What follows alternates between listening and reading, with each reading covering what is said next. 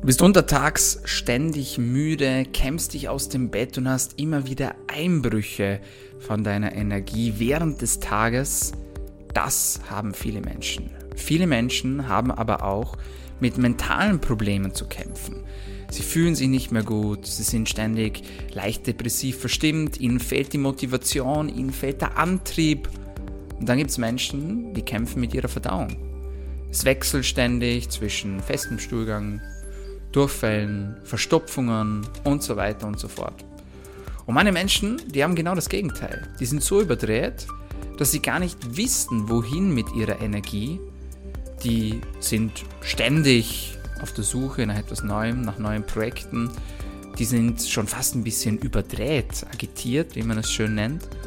Und für alle diese Menschen gibt es ein zugrunde liegendes Problem. Und in diesem Daily Mad Podcast sprechen wir genau über die Ursache, über die Wurzel dieses Problems. Eine Ursache, die oft übersehen wird und die leider oftmals gar nicht falsch oder auch zu spät erkannt wird. Meine Freunde, herzlich willkommen zum Daily Mad Podcast. Mein Name ist Dr. Dominik Klug und in diesem Podcast geht es darum, dass du besser, länger und gesünder leben kannst. Dafür haben wir auf wöchentlicher Frequenz Gesundheitsexpertinnen und Experten bei uns zu Gast und tauchen ein in die verschiedenen Themen und so auch heute wieder. Wenn du zum ersten Mal mit dabei bist, wenn du zum ersten Mal zuhörst, dann sollst du wissen, dieser Podcast ist kostenlos. Das heißt, er kostet dich genau keinen Cent. Und so soll es auch bleiben. Deswegen bitten wir dich, mach ein bisschen Werbung für uns. Sprich über unser Podcast, über unseren Instagram-Account @dominikklug und dafür bringen wir dir hier weiterhin kostenlose Informationen ins Wohnzimmer. Und wenn ich jetzt zurückdenke, wir sind ja insgesamt schon bei über 180 Episoden hier im Daily Mad Podcast und da hat sich eine unglaubliche Wissensdatenbank angesammelt. Von dem her, ich glaube, wir haben schon alle möglichen Themen gecovert, aber trotzdem fällt mir immer wieder noch etwas Neues ein, was wir besprechen könnten. So auch heute wieder. Und ich würde sagen, wir starten gleich hinein ins Thema und ihr seid alle schon gespannt, von welchem Problem das wir heute sprechen. Bevor wir loslegen, möchte ich euch ein Feedback mitteilen und zwar von einem unserer Coaching-Klienten. Und das war die liebe Bianca und die liebe Bianca schreibt auf Trustpilot einen 5-Sterne-Review im Gesundheitscoaching hat Dominik mich auf eine erstaunliche Reise zur Verbesserung meiner körperlichen und geistigen Gesundheit mitgenommen. Und ich bin so dankbar für seine Unterstützung und Anleitungen. Das Wissen, was er mir in den 1 zu 1 Sessions im Austausch bei Fragen und in den Live-Calls mitgeben konnte, war ein wesentlicher Baustein für meine Motivation, alle Veränderungen umzusetzen. Ich durfte so viel Neues zur Ernährung, nötigen Supplements und Wechselwirkungen einiger Nährstoffe lernen oder es wurde genau auf meine Situation und Bedürfnisse optimiert. Das Daily Coaching mit Dominik ist persönlich und wurde durch diese ausführliche Anamnese auf meine Bedürfnisse zugeschnitten. Das Team ist immer erreichbar und hilfsbereit bei allen Fragen. Ich habe seither viel mehr Energie, fühle mich fit, habe optimale Schlafwerte und bin besser in der Lage, Stress zu bewältigen. Bin sehr zufrieden und kann jedem empfehlen, diese Investition in die eigene Gesundheit und bessere Lebensqualität zu tätigen. Liebe Bianca, vielen lieben Dank für dieses tolle Feedback. Und bleiben wir vielleicht gleich bei diesem Thema Coaching. Wir haben Menschen bei uns in 1 zu 1 Betreuungen und viele Menschen kommen zu uns weil sie alles Mögliche ausprobiert haben. Sie waren bei allen möglichen Ärzten, sie sind schulmedizinisch komplett durchgecheckt, sie sind organisch abgeklärt, man findet einfach keine Ursachen für Meistens werden sie als psychischen Beschwerden beschrieben, beziehungsweise werden als Probleme beschrieben, die einfach nicht greifbar sind. Und man sagt diesen Menschen meistens einfach, ja, das ist halt einfach so, damit müssen sie leider leben. Es gibt vielen Menschen so. Aber, und jetzt kommt das große Aber, wir werden gleich herausfinden, warum das, das nicht zwingend stimmen muss. Und immer wieder passiert es, dass wir Menschen im Coaching haben, die sagen, ich fühle mich einfach nicht gut, ich habe zu wenig Energie, ich bin am Morgen müde, wenn ich aufwache, ich habe immer wieder Leistungseinbrüche untertags, ich habe das Gefühl, dass ich ständig verstopft bin, dass ich schon ja fast depressiv verstimmt bin. Und dann schaut man auf die Blutwerte und dann sieht man ganz, ganz schnell ein Problem. Und dieses Problem ist sehr oft die Schilddrüse. Und ich möchte hier so ein bisschen einen Ausflug machen in das Thema der Schilddrüse und euch klar machen, bewusst machen, warum das die Schilddrüse so wichtig ist für uns. Das Schilddrüsenorgan ist ein schmetterlingsförmiges Organ, das knapp unterhalb unseres Kehlkopfs sitzt.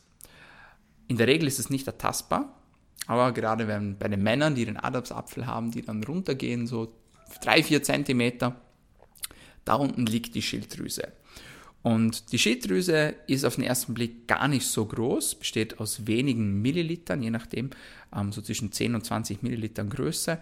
Und sie ist für unglaublich viele verschiedene Funktionen in unserem Körper verantwortlich. In der Tat gibt es sogar keine einzige Zelle in unserem Körper, bei der die Schilddrüsenhormone nicht mitreagieren. Und deswegen sind die Probleme bei, Schilddrüsenproblem, äh, bei Schilddrüsenproblemen auch so breit gefächert und so variabel. Beispielsweise wirkt die Schilddrüse auf das Herz, also auf den Herzrhythmus. Die Schilddrüse wirkt auf das Gehirn, auf unsere Stimmung. Die Schilddrüse wirkt auf den Stoffwechsel, also gerade wenn es ums Thema Gewicht geht, ums Thema Gewichtsabnahme und Co. Die Schilddrüse wirkt aber auch auf unseren Darm. Das heißt, gerade wenn es ums Thema Verstopfung geht, Thema Durchfälle, hier kann die Schilddrüse dahinter stecken, wenn sie nicht optimal funktioniert. Des Weiteren hat die Schilddrüse einen wichtigen Einfluss auf die Temperaturregulation in unserem Körper. Vor allem in der Nacht. Ja, wir schlafen ja in der Nacht in der Regel. Und da ist es ganz wichtig, dass die Schilddrüse eine konstante Temperatur aufrecht hält. Das heißt, die Schilddrüse ist vor allem in der Nacht aktiv, schon teilweise auch natürlich untertags, oder wir brauchen sie natürlich auch untertags, aber vor allem in der Nacht ist sie aktiv. Die Schilddrüse ist vergesellschaftet mit dem Thema Leber, somit auch mit dem Thema Entgiftung. Das heißt, wenn die Schilddrüse anspringt, wenn die Produktion der Schilddrüsenhormone gut funktioniert, dann kann man in der Regel auch gut entgiften.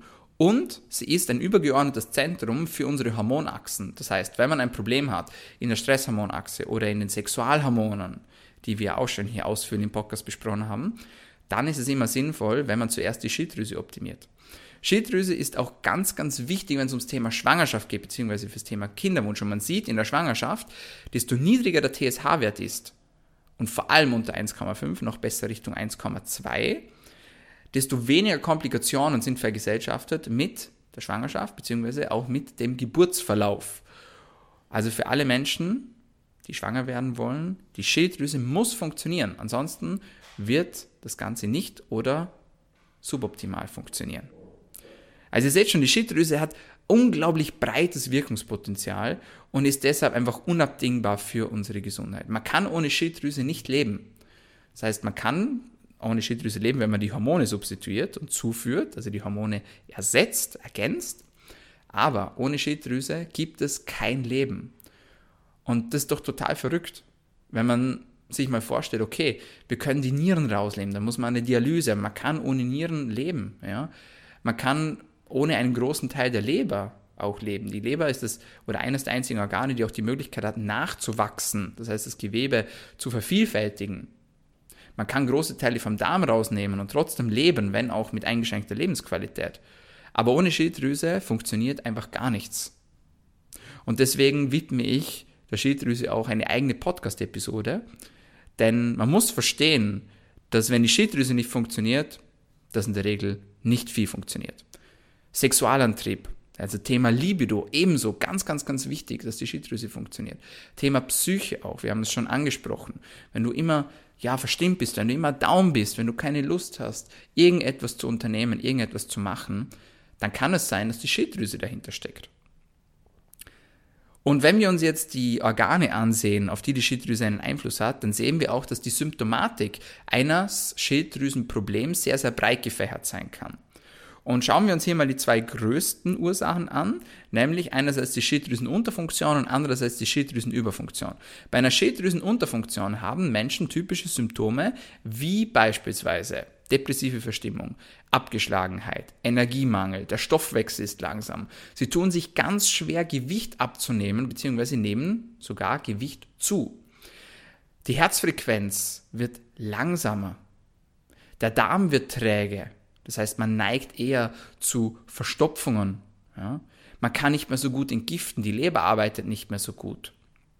Man hat Zyklusprobleme.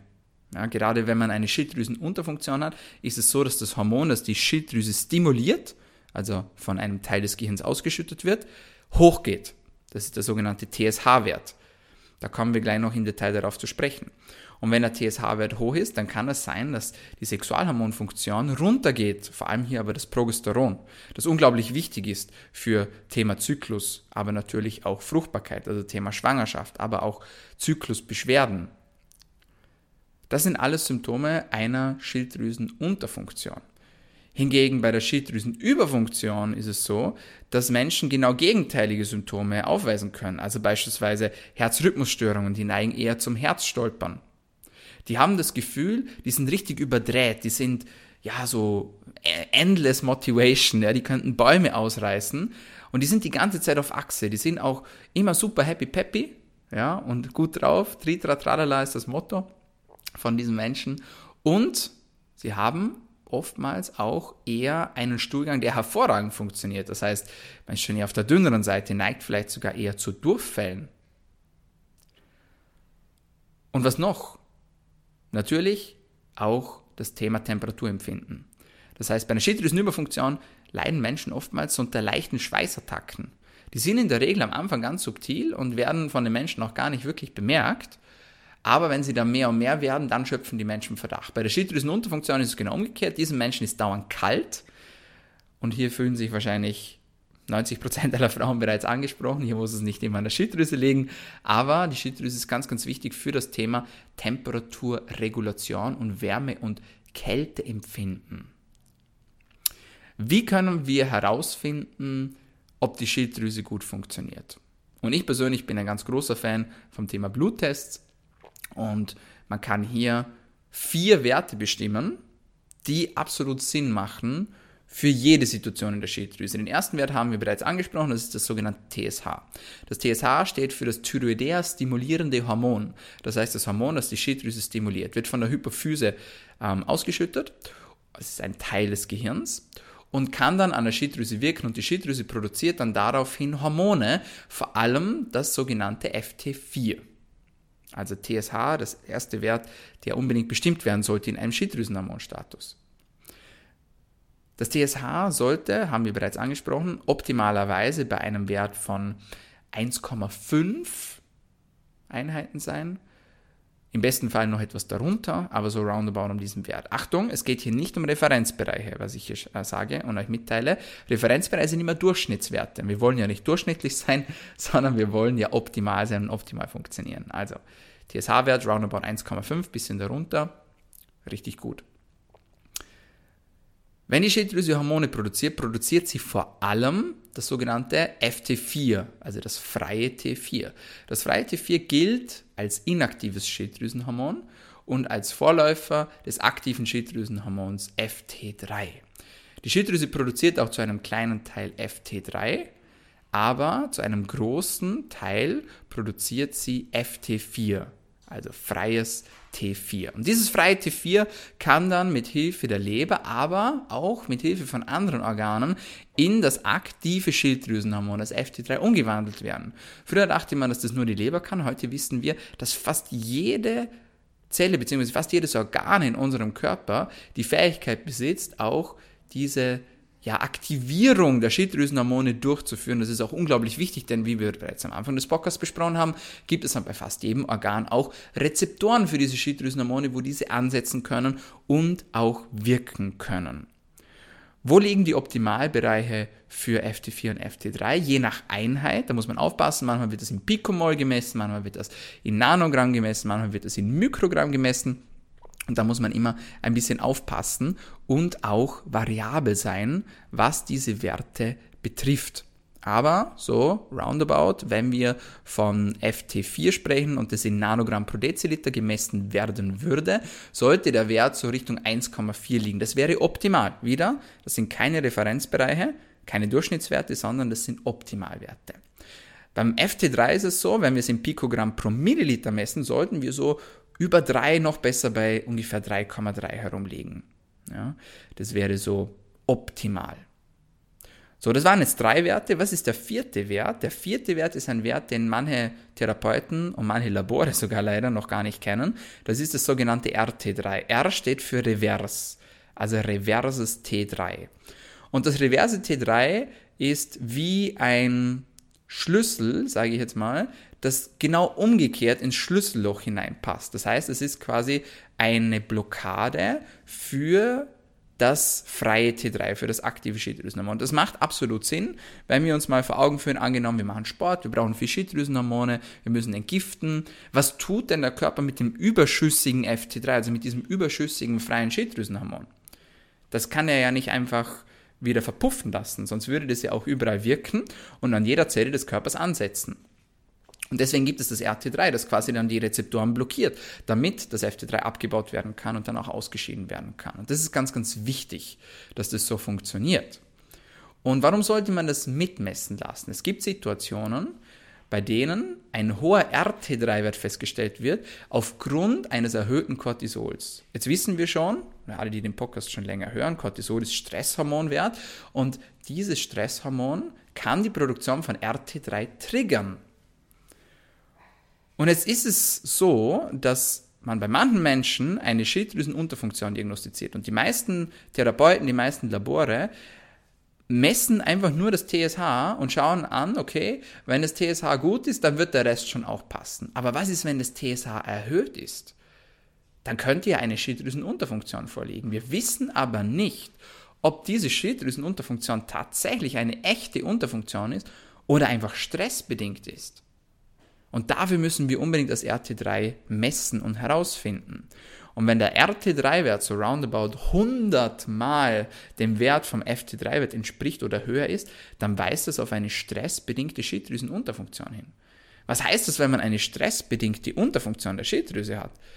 Das heißt, dass deine Symptome, die sich von niemandem erklären lassen, das heißt, dass du immer müde bist, dass du abgeschlagen bist, dass du so leicht depressiv verstimmt bist, dass du dir immer kalt, ähm, kalte Hände als kalte Füße hast, dass das vielleicht gar nicht an der Schilddrüse per se liegt, sondern an deinem maximal erhöhten Stresslevel. Wir haben alle viel Stress. Deswegen gehört zu einer ganzheitlichen Blutanalyse auch ein Stresshormonstatus mit dazu, ein Cortisol, ein DHEAS, das müsste unbedingt mitgemessen werden.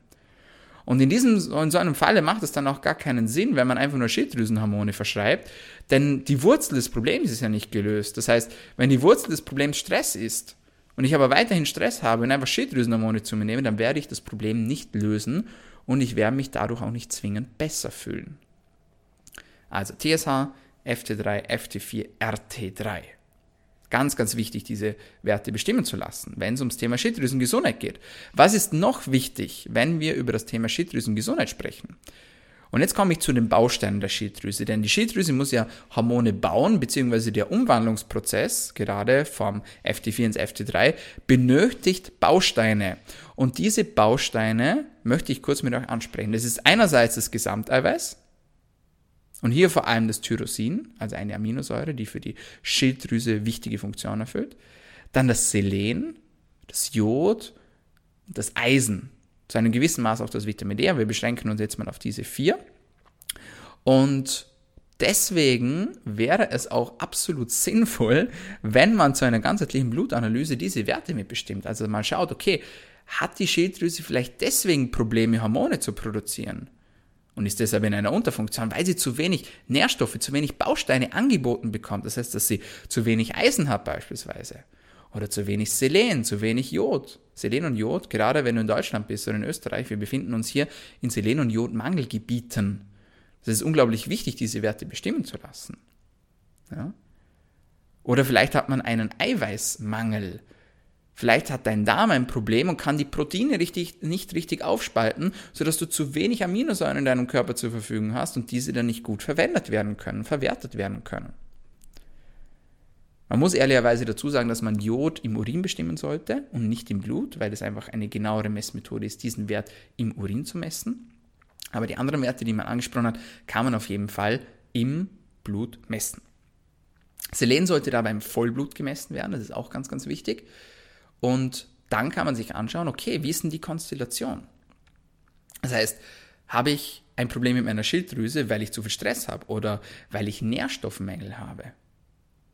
Und das sind häufige Dinge. Man würde nicht glauben, wie oft dass wir das sehen, dass wir Menschen bekommen, die als hoffnungslose Fälle abgestempelt werden und dann sieht man, hey, die haben ein Problem mit der Schilddrüse. Dann müssen die natürlich wieder zum Arzt und Co.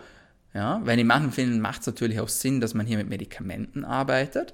Häufig wird dabei das T4 substituiert. Und jetzt kommt ein Knackpunkt. Wenn du ein Schilddrüsenmedikament nimmst, das T4 beinhaltet, dann heißt es noch nicht, dass es dir danach besser geht.